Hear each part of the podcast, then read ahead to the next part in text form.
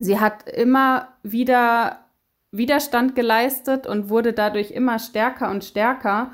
Und irgendwann stand es gar nicht mehr zur Debatte, ob sie überhaupt noch Widerstand leistet. Sie war darin einfach, also es war ihr so bewusst, dass sie das so machen würde und das hat sie halt auch unheimlich gestärkt.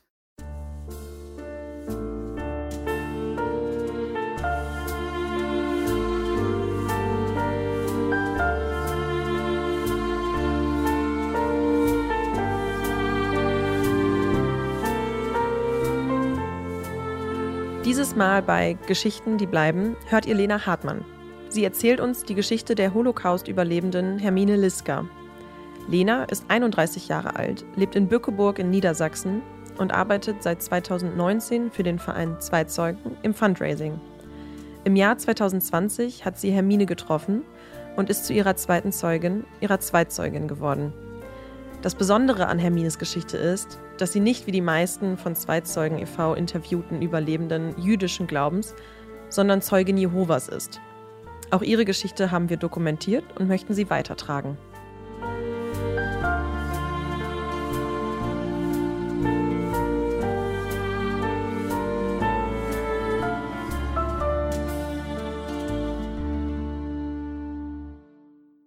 Ich möchte heute von der Zeitzeugin Hermine Liska erzählen. Und wir haben sie 2020 im Januar noch treffen dürfen in Graz, kurz bevor ähm, es mit der Pandemie losging und der Lockdown kam. Das war auch das letzte Interview, was wir jetzt für den Verein geführt haben. Und davon möchte ich euch gerne erzählen, weil es wie alle anderen 36 Geschichten eine ganz tolle, spannende Lebensgeschichte ist. Wir sind mit dem Zug nach Graz gefahren und das war ein strahlender Sonnenschein Wintertag. Und ähm, wir wurden dann abgeholt von Irene Hubmann, die sich um die Interviews mit Hermine Liska kümmert und die hat uns zu dem Altenheim gebracht, wo Hermine im Moment lebt. Und dann sind wir da reingegangen und ja, durch den Sonnenschein und das gute Wetter und überhaupt in Österreich und in den Bergen zu sein mit diesem Bergpanorama hatten wir auf jeden Fall alle ziemlich gute Laune und haben uns richtig doll gefreut, dann Hermine kennenzulernen und wir wussten, das ist das erste Interview, was wir mit einer Zeugin Jehovas führen würden, waren da auf jeden Fall alle sehr neugierig und gespannt, was uns erwarten würde und wie Hermine so ist. Das ist ja immer sehr spannend, neue Leute kennenzulernen. Und dann sind wir reingegangen ins Altenheim. Das ist, naja, wie Altenheime halt so sind, immer ein bisschen wuselig. Ähm, es war auf jeden Fall auch groß. Es gab ganz viele unterschiedliche Gänge und verwinkelte Flure. Äh, wir wussten überhaupt nicht, wo wir hin sollten. Und da kam sie uns entgegen auf dem Flur. Wir haben vermutet, dass das Hermine ist mit ihrem Rollator. Sie war auf jeden Fall ziemlich schick gemacht und äh, auch richtig zackig unterwegs. Also die ist da ähm, hat uns direkt begrüßt und wollte jetzt auch gar nicht irgendwie lang schnacken, meinte, komm, wir gehen da direkt zu dem Raum. Ähm, also im Altenheim haben die extra dann einen Raum fertig gemacht, wo wir das Interview führen konnten. Genau, und dann sind wir ihr auch direkt gefolgt. Niemand hatte irgendwie die Möglichkeit auch zu widersprechen. Ähm, da haben wir schon so einen ersten, eine erste Idee bekommen, wie Hermine so ist. Ähm, sehr willensstark auf jeden Fall, weiß, was sie will und Sie war auf jeden Fall super höflich und voll fröhlich, hat auch viel gelacht und dann hat Hermine, die ja in Österreich aufgewachsen ist und immer da gelebt hat, einfach so einen ganz tollen österreichischen Dialekt. Zuerst möchte ich mich bedanken, dass Sie sich die Mühe machen, von so weit herzukommen. Und das ist eine große Ehre für mich ja, sie war halt auch einfach gut drauf. Sie war ein bisschen aufgeregt, glaube ich, vor dem Interview, weil das für sie was ganz Besonderes war. Und ansonsten wirkte sie aber einfach schon direkt im ersten Moment sehr, also sie wusste einfach, ähm, in welchen Raum wir gehen sollen. Sie wusste, wie das jetzt abläuft und äh, hat uns da sehr direkt durchgeführt und überhaupt kein, also es gab in dem Prozess gar keine Unsicherheit bei ihr. Und ja, auf jeden Fall sehr sympathisch, fröhlich, offen und hatte eine ganz tolle Ausstrahlung, dass wir alle sofort wussten, das wird jetzt ein richtig schönes Gespräch. Hermine Liska ist am 12. April 1930 in Kärnten in Österreich geboren und sie wuchs gemeinsam mit ihren Eltern und vier Brüdern auf einem Bauernhof auf. Ihr müsst euch das so vorstellen, in Österreich in einer sehr ländlichen Gegend, ähm, mitten im Grünen, das Bergpanorama drumherum, die nächsten Nachbarinnen waren auf jeden Fall mehrere Kilometer weit weg Sie hat dort gelebt mit ihren Eltern. Ihre Großmutter, die Mutter ihrer Mutter, hat dort auch gelebt und Hermines Brüder. Und im Prinzip, also bis sie zur Schule kam, hat sie diesen Hof eigentlich nie verlassen. Sie war da jeden Tag, hat den Eltern geholfen. Die hatten ähm, zu Hause kein elektrisches Licht und kein fließendes Wasser. Und es war eben so ein richtiges Bauernhaus mitten in den Bergen in Österreich. Sie hatten Kühe und Hühner und äh, wie Hermine sagte, so ein paar Hasen zum Gernhaben. Sie ist unheim als Kind unheimlich viel barfuß gelaufen. Sie hat sich immer total gefreut auf alle Monate ohne R, wo sie barfuß laufen konnte.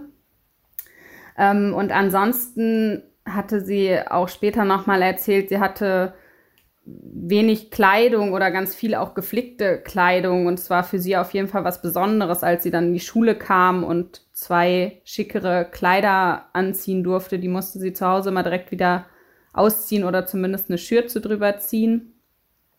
Und zu Hause haben die ganz viel gesungen und getanzt. Es kamen oft junge Leute zu denen und dann saßen sie in der Küche und haben Musik gemacht, auch, auch ohne Radio und alle anderen Medien, die es heutzutage so gibt. Das hatte sie dann auch nochmal betont im Interview. Also es war einfach so eine ganz naturverbundene, liebevolle, behütete Kindheit ähm, auf diesem Hof in Österreich. Und dann, dann ist Hermine irgendwann in die Schule gekommen und das war für sie halt was ganz Besonderes, weil sie dann den Hof erstmal so wirklich verlassen hat. Und am Anfang auf ihrem Schulweg ist sie mit ihrer Freundin oder mit ihren Brüdern gegangen und am Anfang, wenn sie dann, wenn ihnen jemand entgegenkam, dann haben, hatten sie so viel Angst und haben sich erstmal im Gebüsch versteckt, weil sie diesen Menschen nicht begegnen wollten.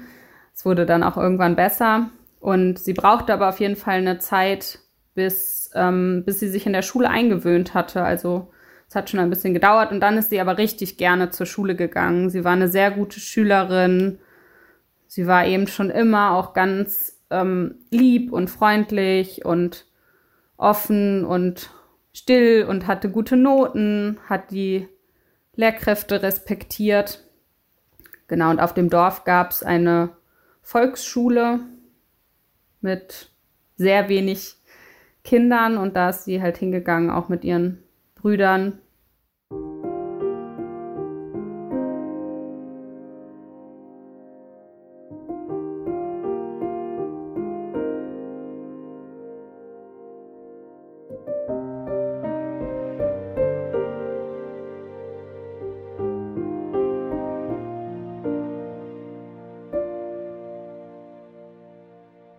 Der Vater von Hermine Liska war im Ersten Weltkrieg, wurde er als Soldat eingezogen und kam dort in Kriegsgefangenschaft in Russland.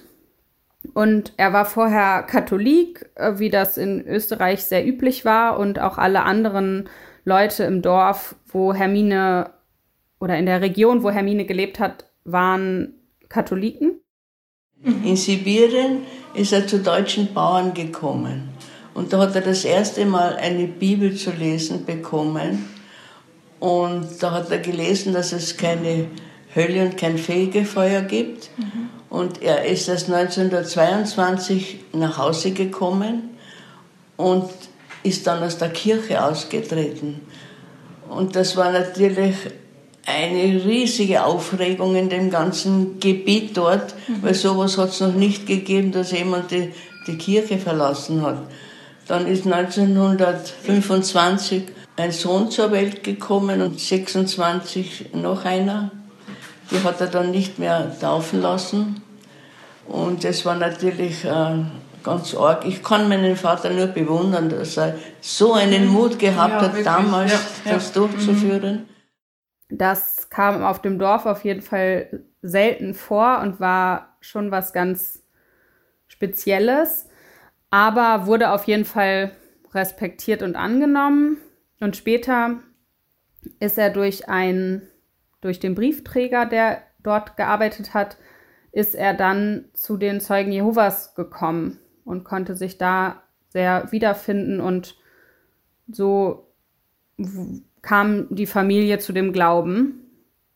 Und der Glaube spielte in der Familie eine sehr große Rolle. Sie haben viel gebetet, viel über die Bibel auch gesprochen. Sie wurden biblisch gelehrt, sozusagen, äh, sagt äh, Hermine.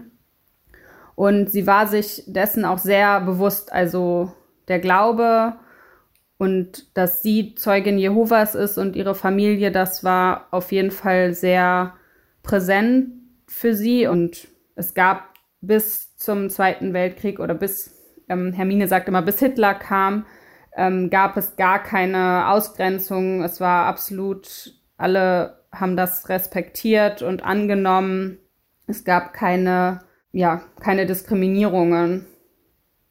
Aber es gab sehr, sehr wenige Zeugen Jehovas und ähm, sie waren da schon eine Ausnahme und dessen war sich Hermine auch immer bewusst. Genau, die anderen Kinder, ihre Freundinnen und Freunde, das war nie ein Problem, dass Hermine einen anderen Glauben hatte. Ähm, sie war, es gab Religionsunterricht in der Schule und daran hat sie allerdings nicht teilgenommen, weil der Pfarrer aus dem Ort hat diesen Religionsunterricht gemacht. Also es war katholischer Religionsunterricht. Und einmal hatte Hermine vergessen, aus dem Unterricht herauszugehen und hat sich dann aber, als der Pfarrer reinkam, nicht mehr getraut, wieder aufzustehen und zu sagen, äh, ich nehme ja hier gar nicht teil. Und hat dann die ersten Minuten da noch gesessen und dann hat der Pfarrer sie irgendwann gesehen und hat zu ihr gesagt, sie erzählt das auf so eine ganz charmante, freundliche Weise, dass er dann zu ihr meinte, ähm, geh raus, du Heidenkind. Und dann musste sie halt den Unterricht verlassen und ähm, hat am Religionsunterricht an der Schule nicht teilgenommen. Am 13. März 1938 wurde das Gesetz zum sogenannten Anschluss Österreichs an das Deutsche Reich durch die nationalsozialistische Regierung verabschiedet. Bereits einen Tag zuvor marschierte die deutsche Wehrmacht in Österreich ein. Die deutschen Truppen wurden dabei von Teilen der Bevölkerung jubelnd empfangen.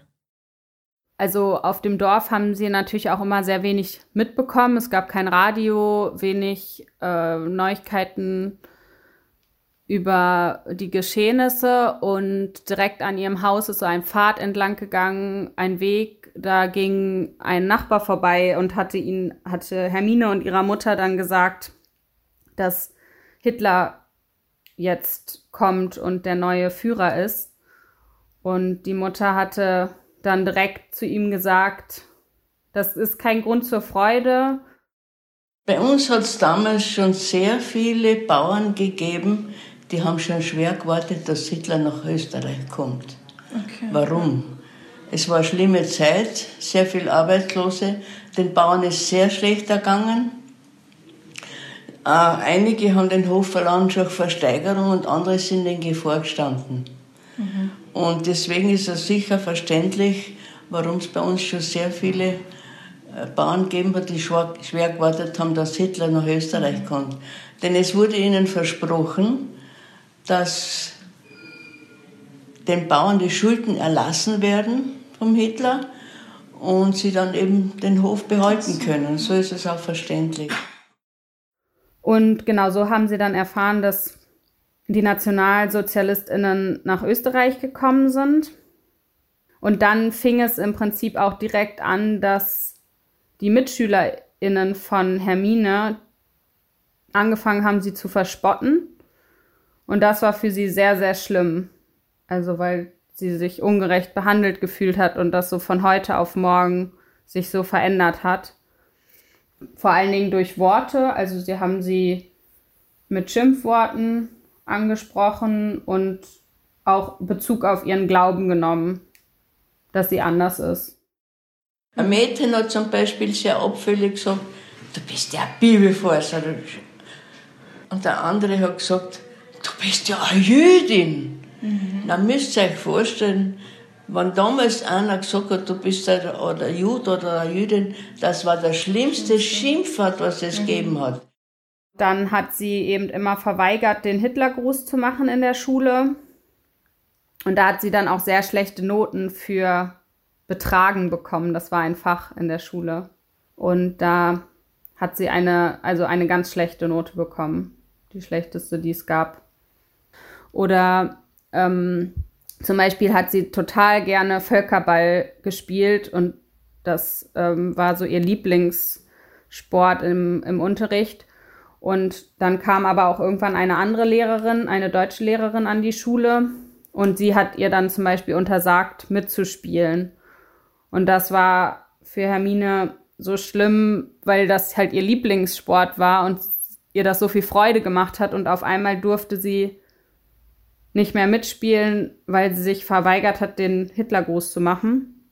Es war für Hermine aber auch total klar, also das sagt, erzählt sie im Interview, dass sie wusste, dass es falsch ist, den Hitlergruß zu machen, weil ihre Eltern ihr das erklärt haben, warum sie das nicht machen und warum die biblische Lehre wichtig ist. Und deswegen ähm, war es für sie einfach keine Option, ähm, die, da klein beizugeben. Und durch ihre Eltern war, hat sie sich sehr gestärkt gefühlt darin, wurde dann aber trotzdem in unterschiedlichen Situationen so unfair behandelt. Und das hat sie natürlich auch gefühlt. Da sagt sie dann immer, das war so, das Schlimmste war dann eigentlich, wenn die Leute nicht mehr mit ihr geredet haben, die vorher immer so nett waren. Und obwohl sie ja einfach nichts gemacht hat eigentlich.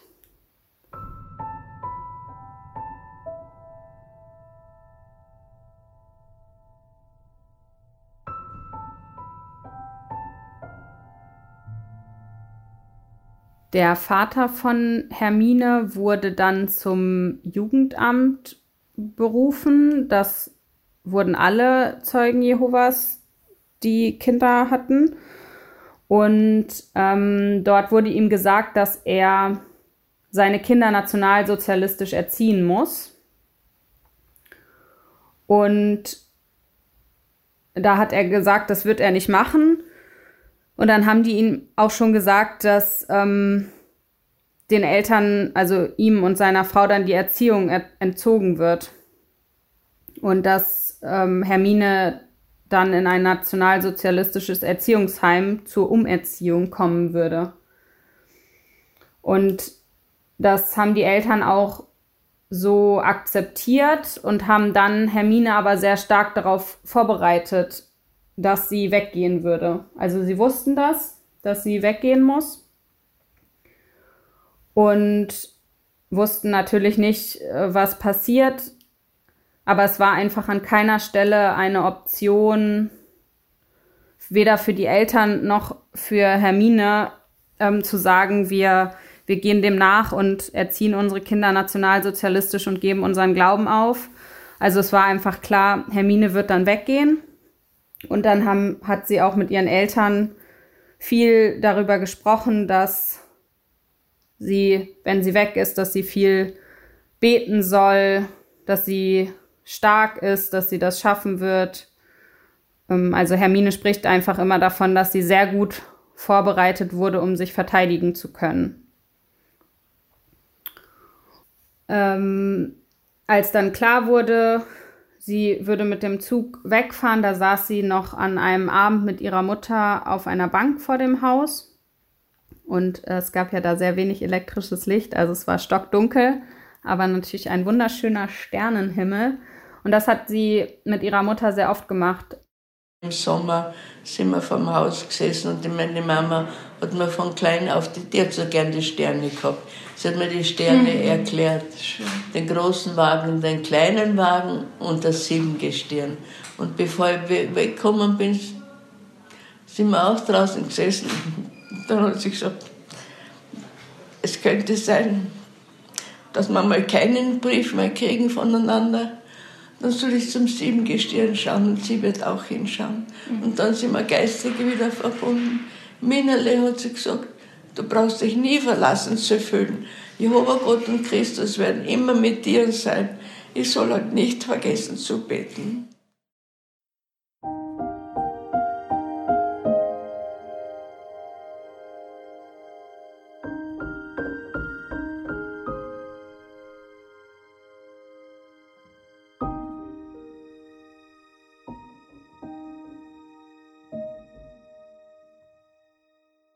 Im NS-Regime wurden Kinder und Jugendliche systematisch nach der nationalsozialistischen Ideologie erzogen. Dies geschah unter anderem in der Schule, ebenso wie in der Hitlerjugend und dessen weiblichen Ableger, dem Bund Deutscher Mädel. Wenn Kinder und Jugendliche in ihrem Verhalten oder in ihren Einstellungen von der NS-Ideologie abwichen, wurden sie als asozial oder schwer erziehbar eingestuft und konnten damit in nationalsozialistische Erziehungsheime eingewiesen werden. Auch Hermine ist abgeholt und mit dem Zug in ein nationalsozialistisches Erziehungsheim zur sogenannten Umerziehung gebracht worden. Sie ist da angekommen, war erstmal in so einer großen Halle, da waren noch viele andere Kinder. Wir haben Hermine dann auch gefragt, warum die anderen Kinder alle da waren. Und das war ganz interessant, weil sie als Kinder gar nicht darüber gesprochen hatten, warum sie jetzt da sind. Also sie wusste das tatsächlich, bis sie erwachsen war, von vielen dort gar nicht. Bevor Hermine in das Heim gekommen ist, haben die noch eine ähm, Liste bekommen, was sie alles braucht und mitbringen soll. Und dann hat sie natürlich ganz viele neue Sachen bekommen. Und das war für sie was total Besonderes, weil sie ja eben sonst ähm, nicht, nicht, also sie hatte noch nie eine Bluse oder sowas. Und da hat sie dann schöne Kleidung bekommen, die sie dorthin mitnehmen durfte. Sie durfte auch Briefe von den Eltern bekommen und Pakete und hatte schon auch, äh, auch Besuch am Anfang. Also das, das war schon noch möglich. Ansonsten in dem Heim, als Hermine dort war, ähm, sie mussten jeden Morgen um 6 Uhr aufstehen und sind vormittags in die Schule gegangen und haben nachmittags aber gearbeitet, zum Beispiel auf dem Feld. Ansonsten war es schon relativ streng, aber noch okay, sagt Hermine. Also sie durften zum Beispiel beim Essen nicht reden und natürlich abends, wenn sie ins Bett mussten, nicht mehr reden. Einmal die Woche wurden sie oder durften sie duschen. Also das Duschen war dann so, dass sie kalt abgespritzt wurden. Und ähm, genau, sie mussten da immer ihre Betten selber machen, auch ganz ordentlich und das wurde überprüft. Aber Hermine hatte auch da in der Schule gute Noten und war auch immer sehr nett zu allen. Nur weiterhin hat sie sich natürlich verweigert, den Hitlergruß zu machen. Und hat dann auch da, haben die Erzieherin und auch der Direktor versucht, sie davon zu überzeugen. Also sie haben versucht, sie umzuerziehen. Aber Hermine ist da stark geblieben. Einmal hat die Erzieherin versucht, ihr eine Uniformjacke anzuziehen von der Hitlerjugend. Und ich habe gesagt, also die, die Jacken ziehe ich nicht an, weil das ist ja die Uniformjacke der Hitlerjugend. Und ich bin ja nicht bei der Hitlerjugend. Na, hat sie gesagt, das werden wir sehen, ob wir die anziehen. Mhm. Sie nimmt meine linke Hand und zieht mir den Ärmel heraus. Aber ich war schon wieder heraus und sie wieder hinein und heraus und hinein. Also so haben wir gekämpft miteinander, aber wirklich gekämpft, bis wir beide geschwitzt haben. Dann hat sie es aufgegeben und ja. war ein bisschen böse. Hat gesagt, heute darfst du nicht mitgehen zum Schwimmen, zum Flatscherteich. Heißt, Hausarrest und schreibst eine Strafarbeit. Mhm. Ja, das habe ich schon eingesehen, dass, dass ich da eine Strafe geben muss. Mhm. Das war nicht schlimm. Aber wirklich schlimm für mich war, dass sie mich dann nicht mehr beachtet hat. Sie hat mir nicht einmal, wenn ich sie gegrüßt habe, keine Antwort mhm. mehr gegeben. Und irgendwann gab es dann auch Besuchsverbot. Also Hermine durfte dann keinen Besuch mehr empfangen, weil der, also es wurde ihr gesagt, dass der Einfluss der Eltern noch zu groß ist. Und dann wurde es auch irgendwann reduziert, dass sie nicht mehr so viele Briefe bekommen durfte. Und dann ist sie in ein anderes Erziehungsheim gekommen, nach München. Und da war es dann noch ein bisschen strenger. Aber im Prinzip sagt auch da äh, Hermine, dass alle einfach nett zu ihr waren und sie hin und wieder die Strafarbeiten machen musste, weil sie mal wieder was verweigert hat. Und ähm, noch eine andere schlimme Situation war, es gab einmal in der Woche sonntags einen Pudding zum Nachtisch, also was Süßes. Und der wurde ihr dann zum Beispiel gestrichen. Jeden Sonntag ist angetreten worden zum Fahnengruß vor dem Frühstück. Mhm. Und die haben ihn versteckt im Klo. Mhm. Und dann, einmal ist mir das gelungen, nächstes Mal sind zwei Mädchen gekommen und haben gesagt, Herr Müller, du musst sofort aussehen und antreten. Jetzt bin ich halt hinaus, habe in die letzte Reihe zu den Mädchen gestellt. Also da waren so drei, vier Reihen Mädchen und vis-à-vis sind die Buben gestanden. Mhm. Links oben war die Heimleiterin in der Mitte und rechts unten der Fahnenmast. Dann hat jemand Achtung gerufen, alle haben die rechte Hand gehoben, nur ich nicht. Dann hat die Heimleiterin geschrien, Hermine, heb die Hand. Und weil ich es nicht gemacht habe, hat das Mädchen rechts von mir mal, und weil sie es nicht zusammengebracht hat, mir die Ach, den Arm dann hochgehoben. Also die, die rückwärts geholfen. Aber mhm. die haben es beide nicht geschafft. Mhm. Und dann, was habe ich für eine Strafe gekriegt? Jeden Sonntag hat es als Nachspeise einen Pudding gegeben. Mhm. Und das war das Beste, was wir gekriegt ja, haben. Der Pudding. Und der mhm. ist mir gestrichen worden. Bereits ab 1940 wurde München von der britischen Royal Air Force und den United States Army Air Forces bombardiert. Bei den Angriffen starben 6.632 Menschen, 15.800 wurden verletzt. Der Luftkrieg wurde ab 1943 intensiviert und die Bombardements höher frequentiert. In dem Areal von Dadelgund-Neustadt sind 93 Brandbomben und 9 Phosphorbomben gefallen. Ja. Und wie die dann weg waren. Es hat rundherum nicht nur gebrannt, sondern es war ein richtiger Feuersturm. Mhm. Und inmitten dieses Feuersturms musste man runtergehen zu einem Bach. Über den Berg hinunter waren Stufen. Und aus dem Bach ist mit Kübeln das Wasser herausgenommen worden. Mhm. Und von einem zum anderen weitergegeben okay. und ja. so ist es mhm. gelöscht worden. Und wenn irgendwo in der Nähe eine schwere Bombe explodiert ist, hat der ganze Keller wirklich gezittert und alle haben aufgeschrien. Mhm. Dann hat uns die Schwester beruhigt und hat gesagt, braucht euch nicht fürchten, unser Keller ist bombensicher, da passiert uns schon nichts. Mhm. Aber es ist wirklich viel passiert. Mit den zunehmenden Luftangriffen trat die sogenannte erweiterte Kinderlandsverschickung ab 1942 auch in München in Kraft. Hermine wurde deshalb im Sommer 1943 aufs Land geschickt, um auf einem Hof Hopfen zu pflücken. Ähm, und dann hatte sie sich jetzt überlegt, dann muss sie irgendwie das schaffen, die Sterne sehen zu können. Aber sie war eigentlich für eine andere Arbeit zugeordnet und hat dann gesagt, sie möchte gern die Stallarbeit machen, weil sie wusste, dass sie da ganz früh morgens draußen ist und die Sterne sehen kann. Und dann wurde ihr das auch erlaubt. Und dann konnte sie eben zu den Sternen gucken, wo ihre Mutter eher vorher gesagt hat, dass sie dann auch gucken wird. Und dann sind sie eben wieder miteinander verbunden. Und das, dass sie dann die Sterne sehen konnte, das hat ihr dann wieder richtig viel Kraft gegeben und sie ermutigt. Dann ist sie 1944 zurück nach Kärnten, weil sie dort so ein Pflichtjahr machen musste, was sehr üblich war in Österreich. Und da hat sie als Helferin auf einem Hof bis zum Ende des Kriegs äh, gearbeitet. Und zum Ende des Krieges wurden der eine Bruder und der Vater dann aber einberufen. Äh, die mussten dann zur SS und dann haben sie gesagt, ähm, sie würden jetzt nochmal die Chance bekommen, ihren Glauben aufzugeben, sonst würden sie nach Dachau deportiert werden. Und da hat der Vater und der Bruder haben auch beide gesagt, ähm, dass sie das äh, nicht machen würden. Sie würden dann nach Dachau gehen. Und der Mann, mit dem sie da gesprochen haben, den kannten sie natürlich auch so aus ihrem, aus, aus ähm, ihrem Umfeld.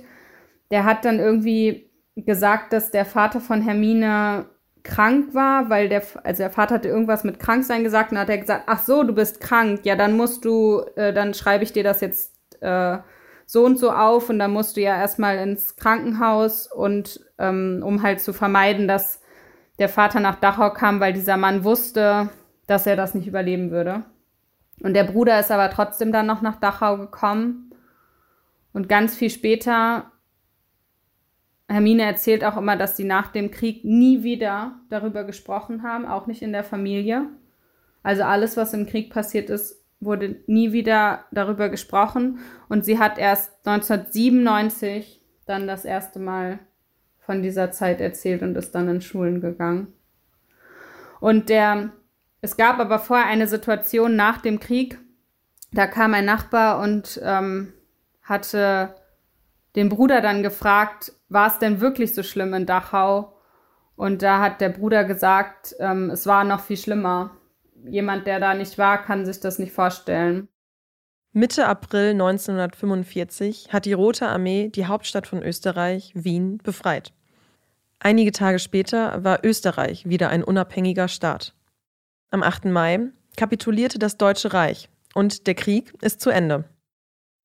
Als der Krieg zu Ende war, ist sie dann auch zurück zu ihren Eltern gegangen, zu dem Haus. Und da sagte Hermine, als sie dann 1945 wieder auf dem Hof war, ist sie als erstes den Weg hochgelaufen und hat sich umgeschaut und ähm, die Berge gesehen. Und ähm, das ist halt ihre Heimat. Da war sie super glücklich, dass sie wieder zu Hause ist. Sie wollte dann eigentlich Kindergärtnerin werden, ähm, sie ist auch nach dem Krieg noch zur Schule gegangen und genau wollte dann Kindergärtnerin werden und sie musste dann aber ihre Mama pflegen, weil die sehr krank geworden ist. Deswegen ist sie da auf dem Hof geblieben. Und dann kam, hat sie ihren Mann kennengelernt. Der kam aus Klagenfurt und die beiden haben geheiratet und haben drei Kinder bekommen. Der Sohn von Hermine lebt in Ungarn und dann ihre anderen beiden Töchter leben auch in Österreich. Sie hat aber keine Enkelkinder. Und ähm, ja, sie hat, wir haben sie noch gefragt, ob, ob sie dann glücklich war. Und da hat sie auf jeden Fall ganz klar gesagt, ja, ich war glücklich. Dann ähm, sagt sie, hat sie halt 1997 angefangen, in Schulen zu gehen. Und sie findet das so schön und sie sagt, dass die Kinder ihr so liebe Sachen schreiben und so aufmerksam zuhören und dass ihr das ganz, ganz viel gibt. Und was sie auf jeden Fall auch jungen Menschen, Kindern, Jugendlichen, jungen Erwachsenen mitgeben will, ist, dass Menschen Gruppenzwang widerstehen sollen und dass sie vor allen Dingen vor allen Menschen Respekt haben sollen. Und das war, das zieht sich auch sehr so durch Hermines Leben. Also sie hatte auch immer vor allen Menschen Respekt hatte eben, obwohl sie teilweise schlecht behandelt wurde, nie eine Missgunst gegenüber irgendwelchen Leuten, hat denen auch nie was Schlechtes gewünscht. Und vielleicht noch eine Sache ähm, vor dem Altenheim, also direkt vor ihrem Fenster ist so eine kleine Terrasse und da kann sie dann auch rausgehen. Und da ist ähm, direkt angrenzend so ein Gehege und da sind auch Hasen und Esel. Und diese Esel wecken sie auf jeden Fall immer jeden Morgen und sie fühlt sich da sehr verbunden mit denen, weil das sie natürlich auch an ihre Kindheit erinnert. Und da geht sie regelmäßig hin und streichelt die Esel und sie hat das Gefühl, dass sie sich schon richtig gut kennen. Und dann erzählt sie das und strahlt so total und ist ganz glücklich. Also ich hatte wirklich das Gefühl, dass sie wirklich glücklich ist und ein ganz besonderen Blick auf das Leben und die Welt hat und einfach sehr, sehr viel Dankbarkeit für vieles spürt und das auch so richtig ausstrahlt.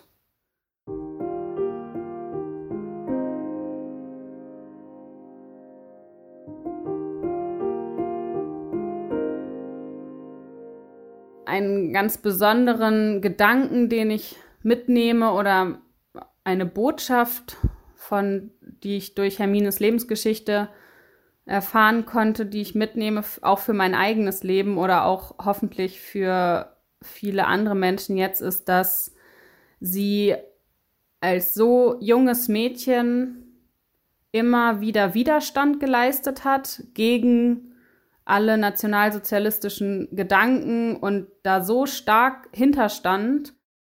Also damals war es sicher so auch, wenn man etwas durchzieht, wenn ich mir vielleicht äh, abgewöhnen möchte etwas, nicht? Mhm. Rauchen oder was, nicht?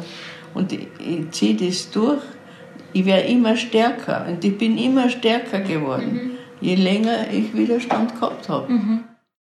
Und ich konnte mich darin so wiederfinden für die Zeit heute, diesen Widerstand, den bestimmt auch viele junge Menschen jetzt gerade spüren, gerade in Bezug auf die Klimakrise oder auch, im, also ich selber spüre das ganz oft, zum Beispiel wenn es um Fleischessen geht oder um den Lebensstil, den ich selber für mich wähle, wenn er von anderen Menschen nicht so akzeptiert ist und andere Menschen einen in Rollen drücken wollen, die vielleicht konventioneller sind und da immer wieder Widerstand zu leisten.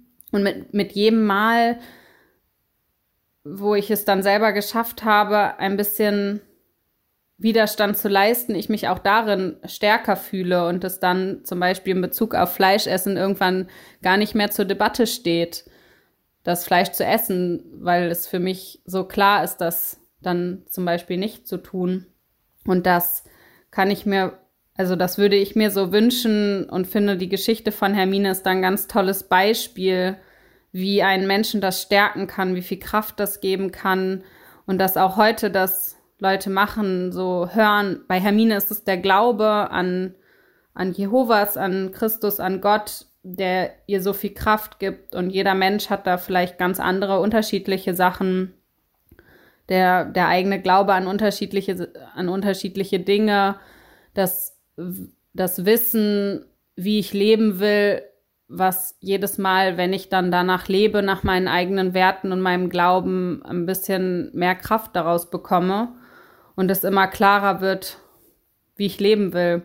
Und das, ähm, dafür ist die Geschichte von Hermine so ein schönes Beispiel, was, was ich hoffe, dass das viele, viele Menschen jetzt auch ermutigt, an dem festzuhalten, woran sie glauben und danach zu leben.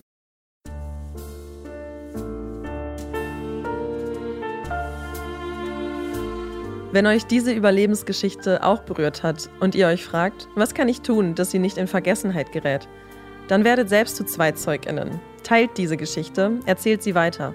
Besucht uns auf unserer Website unter www.zweizeugen.de und folgt uns auf Instagram unter @zweizeugen. Wenn ihr unsere Folge 0 noch nicht gehört habt, dann holt das doch noch nach. Dort erklären wir genauer, wer wir sind und was wir tun. Geschichten, die bleiben, ist eine Produktion von Zweizeugen e.V. mit Achtung Broadcast. Redaktion Susanne Siegert und ich, Bernadette Schendiner. Wir bedanken uns beim Rotary Club Hannover Leineschloss und allen SpenderInnen, die uns finanziell bei diesem Podcast unterstützen.